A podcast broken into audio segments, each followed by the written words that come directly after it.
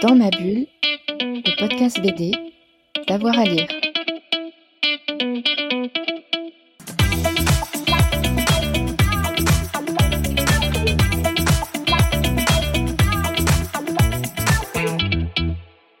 Bonjour à tous et à toutes, bienvenue dans ce nouvel épisode de Dans ma bulle, votre podcast 100% BD avec avoir à lire. Aujourd'hui, on vous propose un joli échange avec euh, Anne Simon, autrice de nombreux albums chez Misma ou chez Dargo. Elle vient de participer à la BD collective Les Représentants chez Virage Graphique et elle était à l'honneur du dernier festival du livre de Metz. Fred Michel l'a rencontré pour nous. Bonjour Anne Simon, merci d'être avec nous depuis le festival Livre à Metz. Bonjour. Merci pour l'invitation. Avec grand plaisir. Donc on va balayer un petit peu ensemble votre parcours et votre actualité. Donc est-ce que vous pourriez justement revenir sur votre parcours euh, Quelle est votre formation et comment vous êtes euh, arrivé dans la bande dessinée? Qu'est-ce qui vous a décidé à écrire votre première bande dessinée et quelle était votre première bande dessinée? Ouh là là, alors euh, je pense que comme beaucoup d'enfants, j'ai toujours beaucoup dessiné. Mais ça a été assez tardif que je décide d'en faire mon métier. Euh, moi, j'avais. Voilà, je dessinais. Quand j'étais petite, euh, j'avais vraiment l'amour du, livre en fait, donc je faisais des, petits, euh, des petites auto-éditions voilà, avec mon frère, mais vraiment quand j'étais tout, en, tout enfant où je reprenais même des personnages déjà existants comme Ficelle et Boulotte qui sont des personnages de Fantomètre enfin voilà j'avais et d'autres que j'inventais. Donc j'ai vraiment mais je faisais plus je pense des livres illustrés plutôt que de la bande dessinée et euh, après un bac S, euh, j'ai décidé de faire les beaux-arts, de complètement euh, changer d'orientation. et, j'ai atterri enfin, voilà, aux, beaux-arts d'Angoulême, qui s'appelle Lazy maintenant. Et, là, on a des cours de bande dessinée. Et c'est alors que, voilà, là petit à petit, je me suis dit que c'est cette voie-là que j'allais poursuivre. D'accord. Et pourquoi ne pas avoir continué euh, dans un cursus euh, traditionnel artistique et pourquoi la bande dessinée? Qu'est-ce qui vous a fait pencher dans la bande dessinée? En fait, je pense que c'est tout simplement le rapport du texte et de l'image. Euh, j'ai toujours aimé raconter des histoires j'aime en lire aussi, j'aime lire des romans, euh, voilà, j'aime lire des bandes dessinées, j'aime qu'on me raconte des choses. Et quand j'étais par exemple au Beaux-Arts d'Angoulême, euh, les premières années, en fait, euh, on se dirige pas tout de suite vers la bande dessinée, on peut faire de la photo, de la vidéo, des installations. Et je me suis rendu compte que dans, bah, tous les médiums que je, testais, entre guillemets, euh, il y avait ce rapport texte-image, encore une fois. Donc si je faisais euh, un travail euh, voilà, en, photo, par exemple, il fallait que je mette une photo, une image et ensuite un texte pour leur situer, pour raconter quelque chose. Et, et puis bah, au bout d'un moment, comme j'aimais quand même toujours beaucoup dessiner, je me suis dit que la bande dessinée était le médium idéal pour faire passer les idées que j'avais envie de faire passer. Très bien. justement, on va parler d'une bande dessinée qui est sortie euh, il y a quelques temps chez euh, Virage Graphique. Ça s'appelle Les Représentants. C'est d'après la pièce de théâtre de Vincent Farras. Donc, c'est une bande dessinée en quatre actes. On peut trouver David Prudhomme, Alfred, Sébastien Vincent et vous. il y a cinq actes, en fait, finalement, parce qu'il y en a une qu'on a dessinée euh, tous les quatre. Ah oui, donc ça fait cinq. Voilà, voilà on est quatre, mais il y a cinq histoires. Exactement. C'était bien de préciser. Et euh, là, nous sommes actuellement dans une période politique. Est-ce que vous vous intéressez à la politique? Je reviendrai ensuite sur l'histoire que vous avez euh, écrite et dessinée. Alors oui, moi je m'intéresse beaucoup à la politique, mais euh, j'en parle toujours de façon détournée dans mes, dans mes livres. C'est ça qui m'intéresse. Euh, je trouve que par exemple faire du dessin politique, et c'est un exercice qui est très très compliqué. Certains y arrivent très bien. Donc bah, je pense à Catherine Meurice à, l'époque. Euh, enfin maintenant elle, n'en en fait plus trop, mais à, Thibaut Soulcier par exemple. bon et après tous les, les, grands maîtres comme Cabu. mais, mais moi en fait j'ai jamais voulu aborder ça frontalement. Et quand Sonia Deschamps, qui est la directrice de collection de Virage Graphique m'a proposé euh, le texte de Vincent Farras qui en fait aborde les élections mais d'une euh, avec beaucoup de recul en fait parce que euh, donc on va suivre en fait cinq soirées électorales du point de vue de, personnes, de personnes, de familles classiques chez eux, dans leur environnement, et, et, il va y avoir toujours cette soirée électorale en fond. Et ça, ça m'a beaucoup intéressé, et j'ai rarement fait des duos avec des scénaristes, sauf bon, j'ai fait des bandes dessinées, euh, enfin des biographies dessinées, mais c'était encore un autre exercice.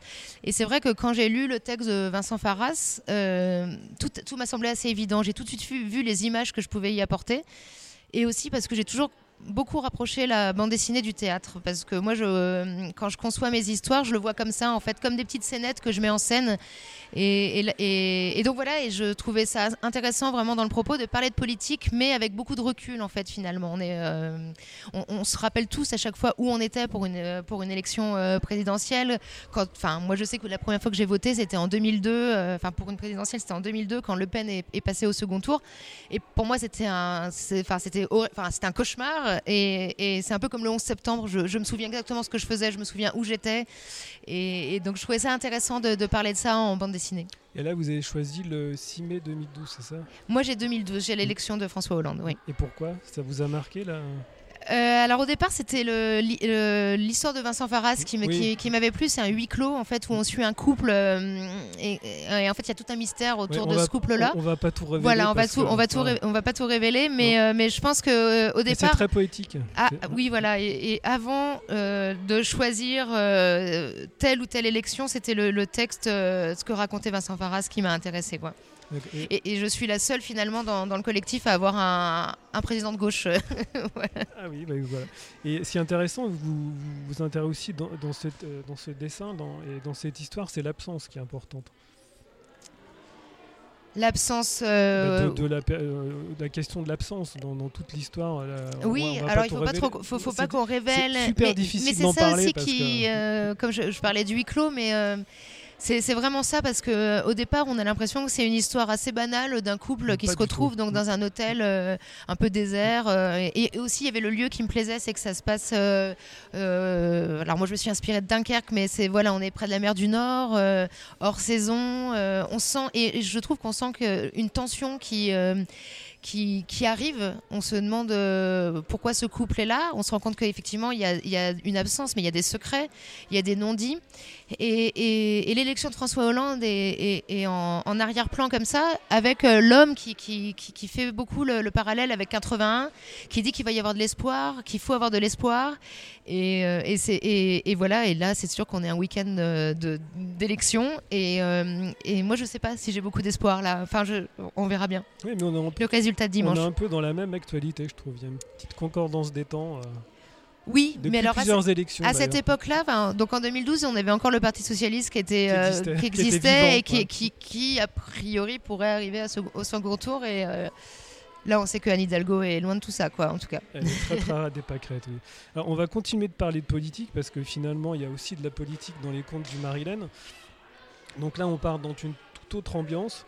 Euh, les contes du Marilyn, c'est plusieurs histoires. Donc, le, le, la geste d'Aglaé, c'est votre première histoire.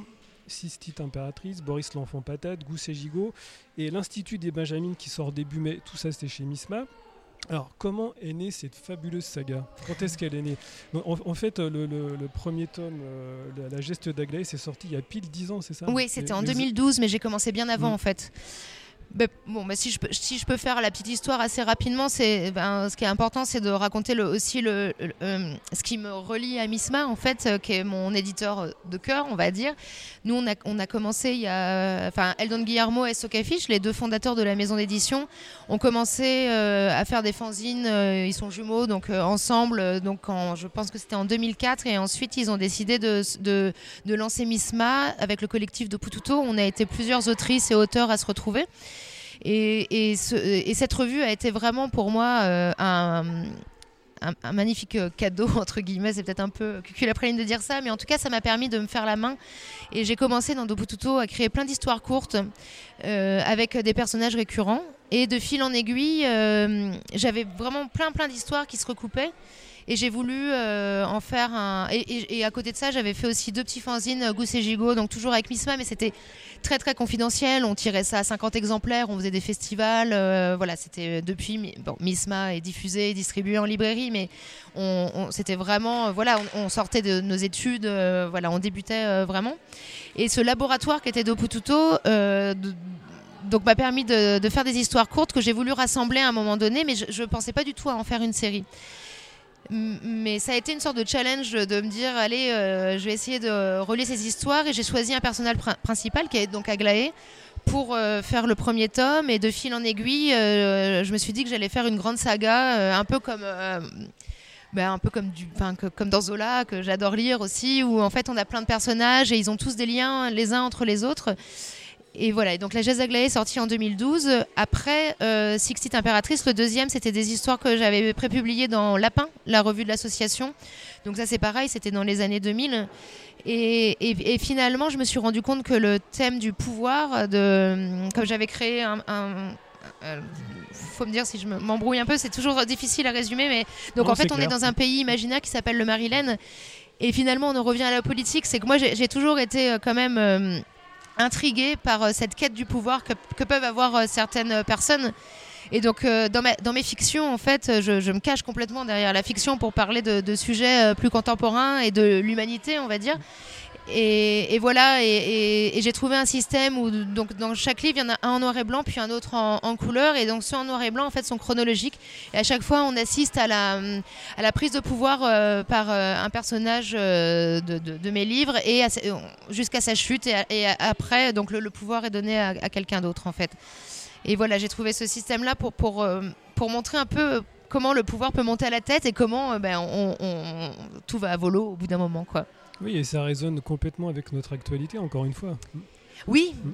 Oui, d'autant plus que là, euh, euh, le, dernier s'appelle donc l'Institut des Benjamines et c'est euh, donc Simone Michel qui, qui, arrive au pouvoir.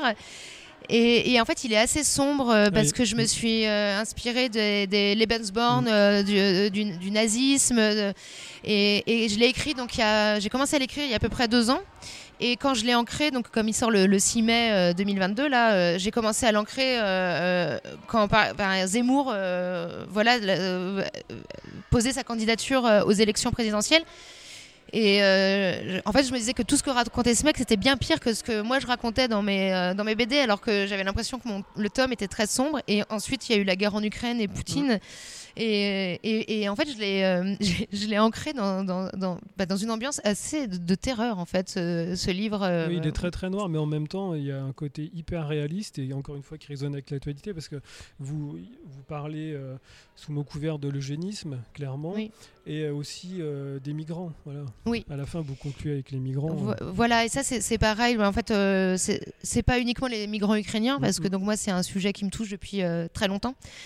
Euh, mais j'ai toujours besoin d'avoir de laisser passer quelques années, enfin un petit peu de temps pour avoir assez de recul pour en parler. Et le, prochain euh, livre en noir et blanc chez Misma parlera vraiment de ce qu'on appelle la crise migratoire. Crise qui est, qui est un mauvais terme, mais euh, j'ai vraiment envie de m'intéresser à, à, ce sujet que, voilà, qui, me travaille, on va dire, euh, depuis de nombreuses années. Mais, euh, mais euh, voilà, mais, mais, encore une fois, quand on parlait du dessin d'actualité, justement, moi, j'ai toujours besoin de digérer un peu les choses pour pouvoir en parler ensuite. Et il y a un petit côté militant aussi à travers votre propos, parce que à travers la fiction, à travers l'histoire, vous questionnez le présent aussi. Oui, complètement, même si ça me en fait, c'est, je sais pas comment dire ça.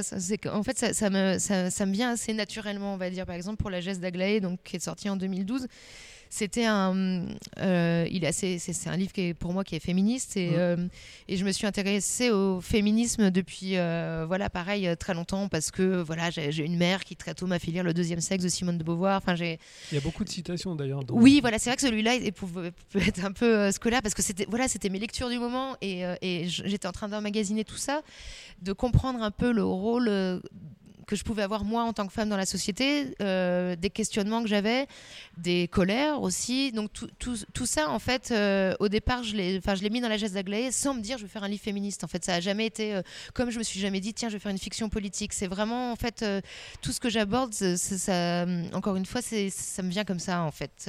et après, par exemple, oui, pour l'Institut des Benjamines, par contre, j'ai fait pas mal de recherches historiques quand on, voilà, encore une fois, pour le Lebensborn et puis, et puis les, les, les, les camps stalinien. Euh, il y a aussi un, tyran euh, qui s'appelle le tyran von Kranz dans ma, dans ma série et qui, en fait, qui m'a vraiment été inspiré de Kadhafi. Par exemple, j'avais lu euh, Les Proies d'Annick Cogent. Mmh. Qui, qui, et, et, voilà, tout ça, c'est, mes, mes, inspirations, voilà, elles sont assez lointaines, mais toujours très présentes, en fait. Et alors, est-ce que vous avez défini dès le départ le nombre de tomes que vous alliez publier ou tout est déjà construit Alors, tout est pratiquement déjà construit. Euh, mais encore une fois, ça s'est fait euh, au fil des années. Quand j'ai commencé à glayer, je ne savais pas du tout, mais assez rapidement, bah, je pense que c'est à partir du troisième Boris l'enfant patate que j'ai décidé de faire 10, 10 euh, volumes. Euh, donc, euh, donc un noir et blanc, un couleur. Les couleurs, alors j'ai pas le, j'ai pas de terme euh, exact, mais c'est, plus ou moins des spin-offs. Enfin, j'ai pas de terme français. Oui, voilà, c'est des sortes de chapitres à part.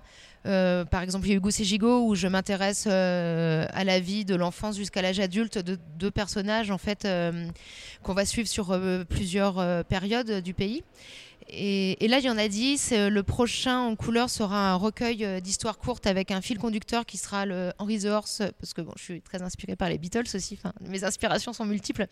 Qui sera une sorte de dialogue entre Henry the Horse et James Kite, euh, qui, est, le mari d'Aglaé, et qui vont me permettre en fait d'amener des histoires courtes de choses que je pas, dont je n'ai pas eu le temps de parler dans les livres principaux.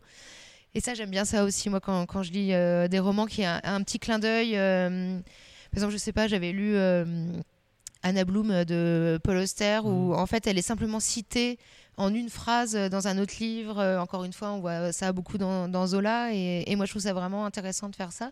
Et donc là, je, laisse parfois des petites, euh, des petites zones euh, un peu secrètes que, que, je, que je ressors après, ou alors des scènes que je vais euh, écrire en deux planches et après que je vais euh, développer sur euh, un chapitre entier de 10 pages plus tard.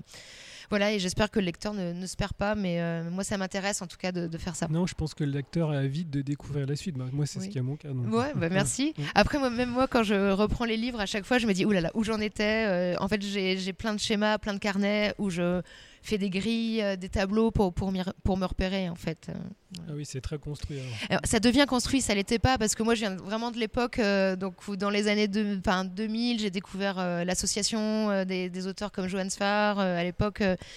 Euh, ben, Jean-Christophe Menu, Julie Doucet, où en fait on fait la part belle à l'improvisation. Donc Ouais, j'improvise. cadre. Et voilà, j'improvisais vraiment beaucoup. Je fais, euh, je fais toujours très peu de crayonné pour garder un peu ma, ma liberté. Mais maintenant, plus ça va, plus je vieillis et plus je construis mes histoires. Et alors justement, je voudrais revenir sur l'Institut des, Benjam- des Benjamines et aussi sur un un thème qui est assez récurrent euh, dans cette saga, c'est que les extrêmes peuvent conduire à l'excès. C'est ça aussi qui est intéressant. Intéressant et euh, questionnant. Oui, c'est intéressant et problématique aussi Mm. parce que par exemple pour l'Institut des Benjamines, donc euh, c'est euh, Simone euh, qui est, en- qui est bon pour résumer assez rapidement, qui était le bras droit euh, d'Aglaé, qui était considérée comme une reine féministe, mais on se rendait compte que c'était Simone euh, qui, qui tirait un peu toutes les ficelles. Et ce que je voulais pas qu'on comprenne dans l'Institut des Benjamines, c'est qu'un féminisme trop poussé pourrait euh, enfin, pousser à l'extrême pourrait devenir nocif. Ça, je le pense pas du tout. Et euh, il faut justement euh, voir ça plutôt sur euh, la prise de pouvoir. Pour moi, c'est plutôt ça qui mène à l'échec. Voilà. ouais. Mm. Et c'est pas le féminisme Mm. à outrance, quoi. Ça, je, je pense qu'on l'est euh, jamais assez. Et justement, on, on- on entend. enfin, moi, je trouve ça fou, par exemple, maintenant en 2022, où certains considèrent les féministes comme des espèces de folles harpies, voilà, féminazis, là, le, ce nouveau terme atroce. Mm, Enfin, horrible. donc, euh, donc c'est vraiment pas ça le sujet. C'est plutôt elle comment, en fait, au bout d'un moment, elle va être dépassée par les événements. En fait, il y a une forme d'aveuglement. Elle est complètement euh, aveugle. Elle est aveuglée, Ouais. puis ça me permettait aussi, euh, donc parce qu'en en fait, elle, elle crée euh, une école avec euh, des petites filles euh, qui vont devenir, euh, bah, que- qui pour elle euh, représentent l'avenir. Et, et Simone, en fait, on se rend compte qu'elle est hum, assez, euh, bah, que son féminisme est, euh, est un peu passé de date. Euh, par exemple, elle, elle, euh, en fait, elle est, elle voudrait, euh, elle se fait le directeur, donc comme si elle voulait être l'égale d'un homme.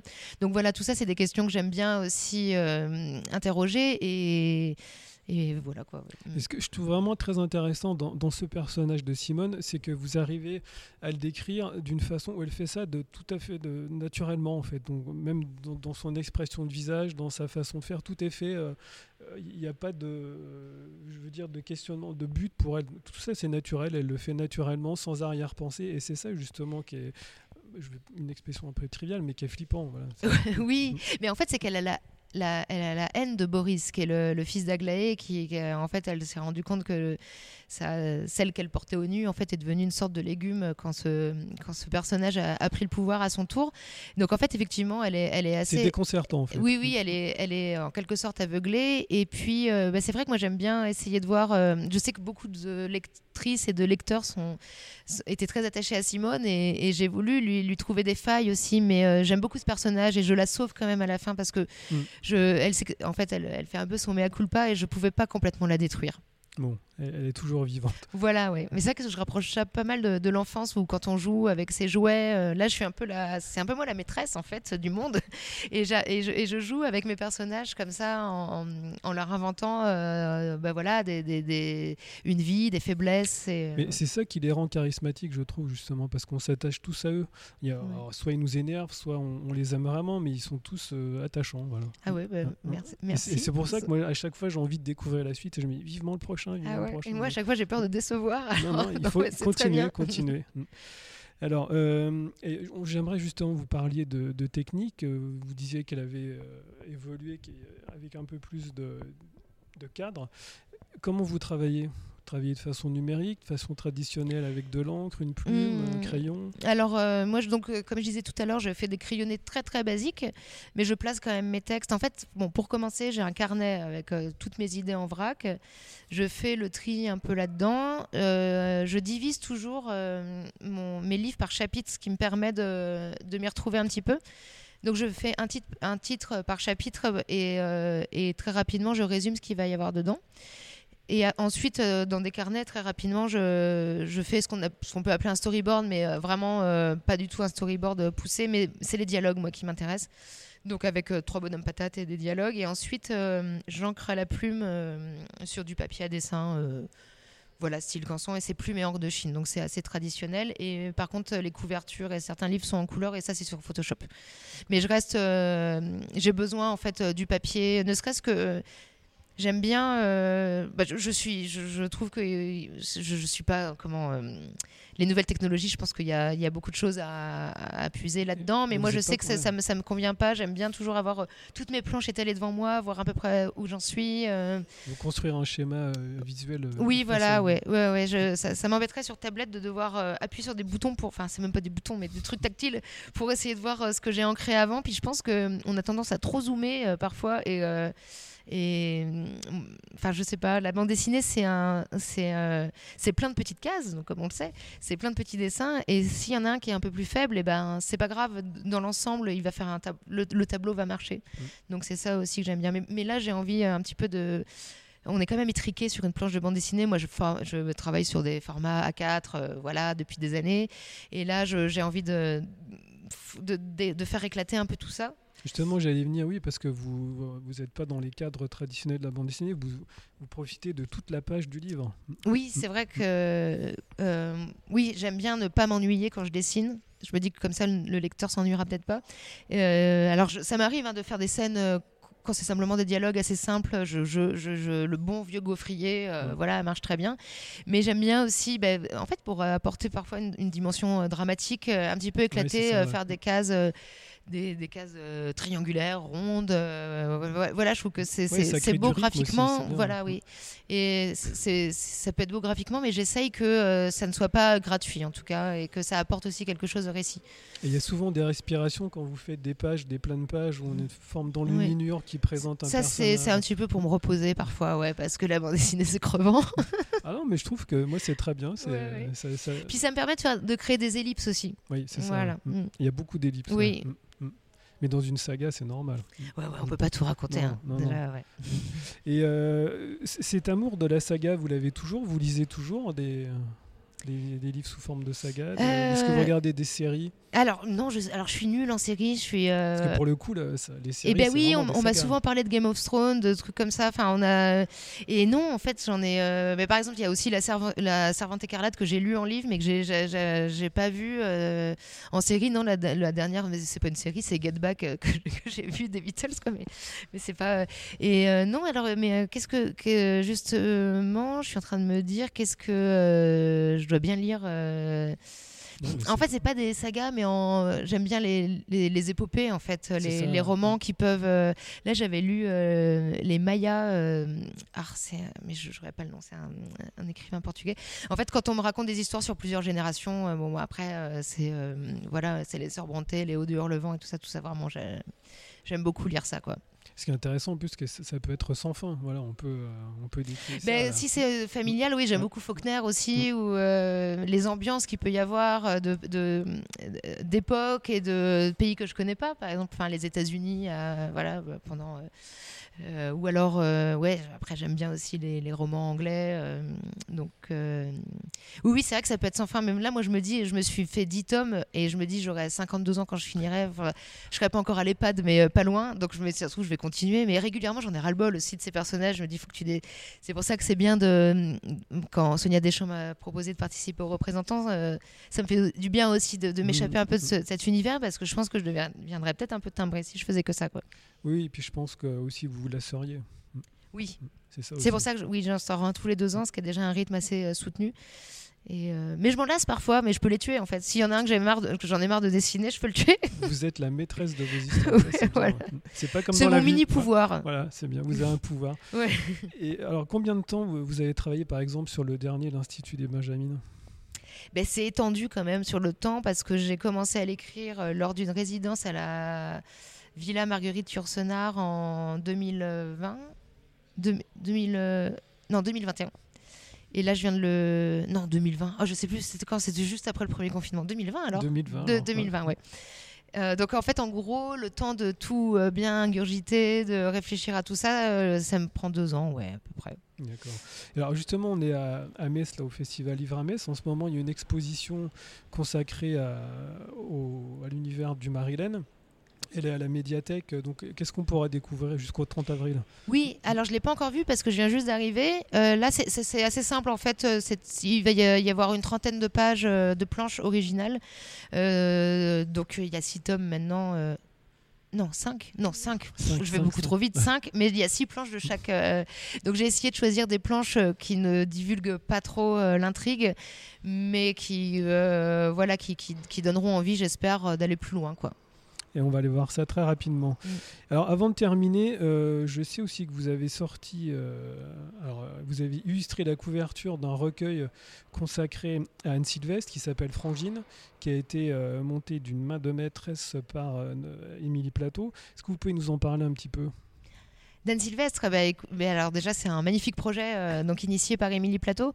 Et je pense que Anne Sylvestre a marqué énormément de gens hommes et femmes depuis des générations et des générations. Donc moi je l'ai connu avec les Fabulettes, enfin que j'écoutais mais, mais vraiment en boucle, je, les, je les, connaissais par cœur. J'aimais aussi, bah, c'était l'époque du 45 tours, donc je voyais les, illustrations, cette voix si particulière. Et ensuite euh, j'ai connu euh, ces, ces, chansons féministes, euh, donc je me suis rendu compte que cette femme était vraiment exceptionnelle. Et, et, avec Émilie, donc qui, bah, on se connaît très bien et et à la mort d'Anne Sylvestre, on a toutes les deux été euh, très très touchées euh, par la disparition euh, de cette femme. Et Émilie a eu le courage de, mener à bout ce collectif d'autrices parce qu'on s'est rendu compte vraiment, il y a des, jeunes autrices, des plus âgées, des voilà, et qu'elle avait marqué vraiment énormément de gens, ouais. Et on avait, enfin, Émilie a décidé de de, que ce soit un collectif d'autrices, c'est une non-mixité. Parce que déjà, euh, il y aurait eu trop de gens, je pense. Elle vous en parlera mieux que moi, mais euh, il y aurait peut-être eu trop de gens euh, dans ce collectif. Et puis, ben, voilà, moi, je sais que souvent, on, nous dit qu'on ne trouve pas les autrices, que les femmes dans la BD ne sont pas présentes. Là, c'est en train de changer, mais c'est quand même assez lent. Et là, ben, elle prouve, Émilie Plateau, en un seul collectif, qu'on peut en trouver 40, voilà, sans grand problème quoi qu'il en soit, la couverture est magnifique. Ah ben merci beaucoup. Ben, j'espère lui rendre hommage. Euh, c'est un bel hommage. Et, oui, oui, c'était une c'était euh, un sacré exercice parce que quand on quand on aime beaucoup le travail de quelqu'un, euh, on se sent toujours un peu. c'est une sacrée responsabilité. oui, pas forcément légitime de faire quelque chose et dessiner Anne Sylvestre, il fallait trouver, voilà, il fallait trouver un axe et et voilà, il y a la nature, il y a Anne Sylvestre et sa guitare. Et vous, avez réussi. Ouais, merci beaucoup. Bon, merci beaucoup. Rendez-vous le 5 mai pour le prochain tome des 6 mai. 6 mai, pardon, 6 mai, 6 mai. Voilà, et on retrouve Édité chez Misma. Chez Misma, l'Institut des Benjamines. À bientôt, merci. Merci. Et voilà, dans ma bulle, c'est terminé pour euh, aujourd'hui. Évidemment, n'hésitez pas à aller lire les albums d'Anne Simon et puis à vous abonner. Vous aurez la petite notification à chaque fois qu'on a un nouvel épisode pour euh, Dans ma bulle. En attendant, euh, bonne journée à tout le monde. Dans ma bulle, le podcast BD, d'avoir à lire.